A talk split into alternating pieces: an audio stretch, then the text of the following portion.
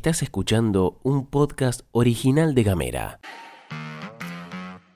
Hoy es lunes 31 de octubre y tenemos varias cosas para contarte. Sesiona la legislatura en una jornada movidita. El futsal femenino usuayense terraza terraza. Pasó el balotaje en Brasil y Lula es presidente. Bienvenidas, bienvenidos y bienvenides a la pastilla de Gamera. Flor Vaso y Gastón Lodos te cuentan las noticias en 10 minutos O menos. desde Ushuaia y Río Grande. Para toda la Argentina. Esto es la pastilla de Gamera.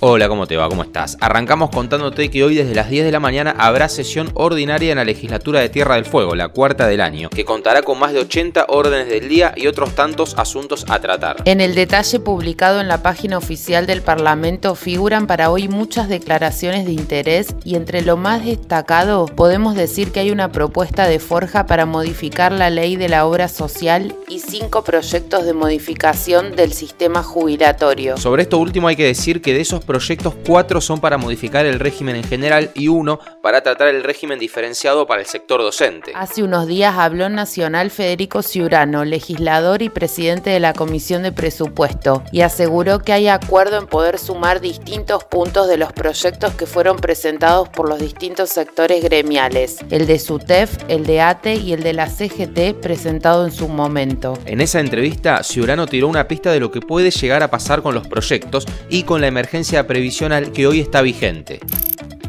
Hay una decisión tomada de que es el sistema en general. Esa decisión se consolidó, estaba muy consolidada y, y hoy por hoy el planteo tiene que ver con un sistema para, para la administración pública, digamos. ¿Y qué pasa con la emergencia previsional que hoy está vigente si se avanza con la reforma? Mira, por ahora no hay una decisión de quitarla. Este, por ahora, digamos, la, la emergencia se va a sostener. Eh, por lo menos es la decisión hasta acá. Habrá que ver de acá a la sesión del 31 cómo termina de acomodarse eso, pero eh, por ahora, teniendo en cuenta que mm, al, al empleado, digamos, al personal, no le genera una dificultad económica, por ahora le va a estar, se- se va a sostener. Otro datito de cara a la sesión es que hace unos días fue presentado en la legislatura por parte de Fabiana Ríos el proyecto de paridad integral para los tres poderes del Estado. El asunto en cuestión fue levantado por el Partido Verde, pero no figura en la orden del día para hoy. Y hablando de la legislatura, es menester contarte que el SUTEF convocó un paro por 24 horas a partir de hoy con movilización incluida, por lo que los pibes no tendrán clases. La medida de fuerza se da justamente ante la convocatoria sesión ordinaria de la legislatura para este lunes 31 de octubre, en la que se tratará el proyecto de ley de régimen diferenciado de previsión social del personal docente de la provincia. Nos vamos para Tolwyn para darle continuidad a la situación del barrio Altos de la Montaña, donde en varias oportunidades nos hicimos eco del reclamo vecinal por la falta de conexión a la red eléctrica y todo lo que eso implica. En las últimas horas se dio a conocer un comunicado de la DPE en el que informaron que quedó concluida la instalación de la red eléctrica en el barrio. En total son 133 lotes que no contaban con el servicio de energía eléctrica y a quienes se les conectó la red de media tensión. Pedro Villarreal, presidente de la Dirección Provincial de Energía, le tiró un centro a Harrington agradeciendo el acompañamiento del municipio, quienes colaboraron para poder llevar adelante el plan trazado por este ente. Falta muy poco para las vacaciones de verano y en ese marco se anunció que a partir del 1 de diciembre el paso fronterizo en San Sebastián funcionará a las 24 horas. El anuncio se dio a conocer después de la última reunión del Comité de Integración Austral y estará vigente hasta el 31 de enero de 2023. El verano pasado más de 50.000 fueguines salieron por vía terrestre desde nuestra provincia y este año las autoridades estiman que ese número será mayor. Estás escuchando Gamera. Hablamos distinto.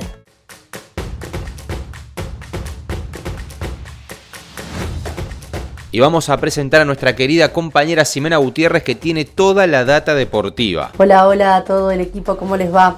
Hoy les voy a hablar del hecho histórico que ocurrió este fin de semana, el futsal femenino en lo más alto del país, porque luego de dos años de pandemia volvían a disputarse estos Juegos Nacionales de Vita en todo su esplendor. Y el futsal hacía su aparición por primera vez y las chicas de Ushuaia, la sub-14 y la sub-16 de Escuela Municipal, se alzaron con el máximo trofeo. La entrenadora de estas últimas, Anaí Vigil, nos decía lo siguiente.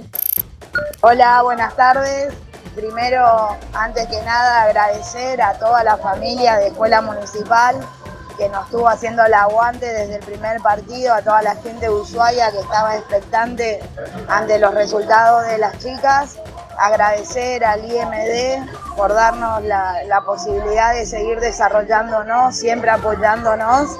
Y bueno, ahora regalarle estos dos triunfos a toda la gente, a la familia de escuela y a toda la gente de Ushuaia eh, y, y agradecer y bueno, llevarnos las copas a nuestra ciudad pasamos al plano internacional porque ayer más de 156 millones de brasileños y brasileñas estaban habilitados para votar en los 26 estados y en el Distrito Federal de Brasilia para elegir nuevo presidente. Tras no lograr quedarse con la mayoría de los votos en los comicios del 2 de octubre, este domingo Luis Ignacio Lula da Silva y Jair Bolsonaro se disputaron la presidencia en un balotaje que se midió voto a voto. Los primeros cómputos indicaban un empate técnico entre los dos candidatos, con Lula liderando el conteo de votos en el balotaje con el 50,01% de los votos frente al 49,99% de Bolsonaro. A medida que avanzó el escrutinio, los resultados dieron como ganador matemático a Lula da Silva, que obtuvo la presidencia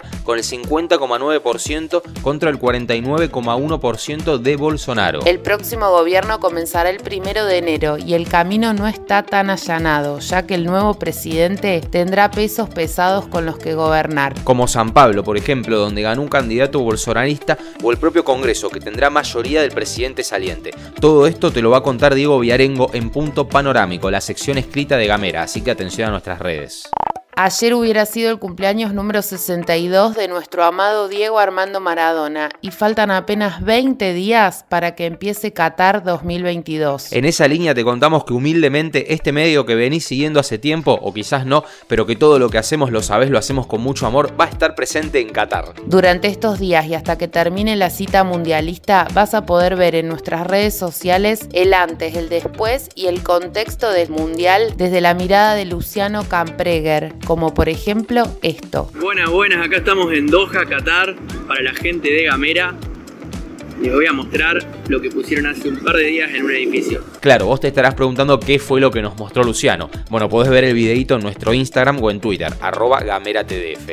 Gamera es un medio multiplataforma pensado para vos. Mandanos un mensaje de WhatsApp Al 549-2901-502990 Recibí nuestros contenidos en tu celular. y hablemos distinto. Metele power al lunes que arranca la semana, arranca noviembre, hoy es 31, es el último día de octubre, se viene noviembre, se viene la primera Navidad del año, arranca el Mundial, después diciembre, se termina el año y se acabó la joda. Pero por ahora hay que pasar este lunes. Que tengas un gran inicio de semana, mañana nos volvemos a encontrar. Esto es todo, amigues.